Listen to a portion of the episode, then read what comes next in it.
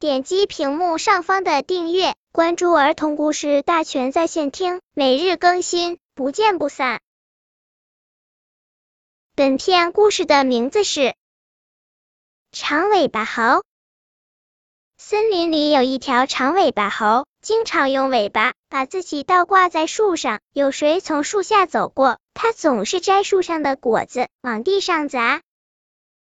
很多动物都被长尾巴猴砸过，它们都不喜欢它。长尾巴猴没有朋友了，可是长尾巴猴依旧经常用尾巴把自己倒挂在树上，摘树上的果子往地上砸。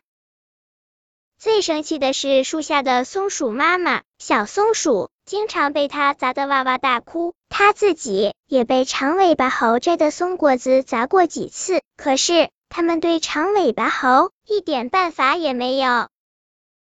一天，长尾巴猴刚刚砸哭了小松鼠，忽然哗啦啦下起大雨来了。长尾巴猴来不及跑回家，只好蹦到地上，想到松鼠家躲躲雨。松鼠妈妈生气的把它拒绝到门外。雨越下越大，简直像瓢泼的大雨。小松鼠拉着妈妈的手，替长尾巴猴求情。妈妈，万一长尾巴猴淋了雨生病了，可不好，还是让它进来躲躲雨吧。松鼠妈妈想了想，让长尾巴猴进屋躲雨。雨停了，太阳出来了，长尾巴猴感动的谢过松鼠一家人，还带小松鼠出去玩。他们刚走到离小松鼠家不远的一片桦树林，忽然听见一声大喊：“救命啊！”长尾巴猴领着小松鼠朝声音方向跑去，原来一只小兔子掉进了猎人的陷阱，幸好小兔子还没有落到陷阱里的叉子上，没受伤。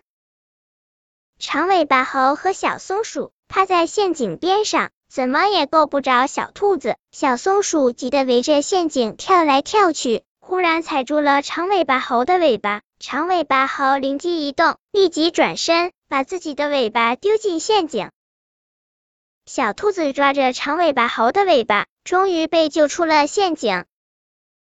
长尾巴猴好开心啊，它的尾巴原来还可以救人。后来，长尾巴猴经常用尾巴救那些不小心掉进陷阱里的小动物，于是大家又慢慢的给长尾巴猴做好朋友了。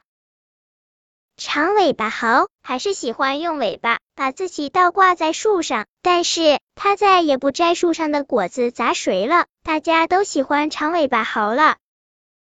本篇故事就到这里，喜欢我的朋友可以点击屏幕上方的订阅，每日更新，不见不散。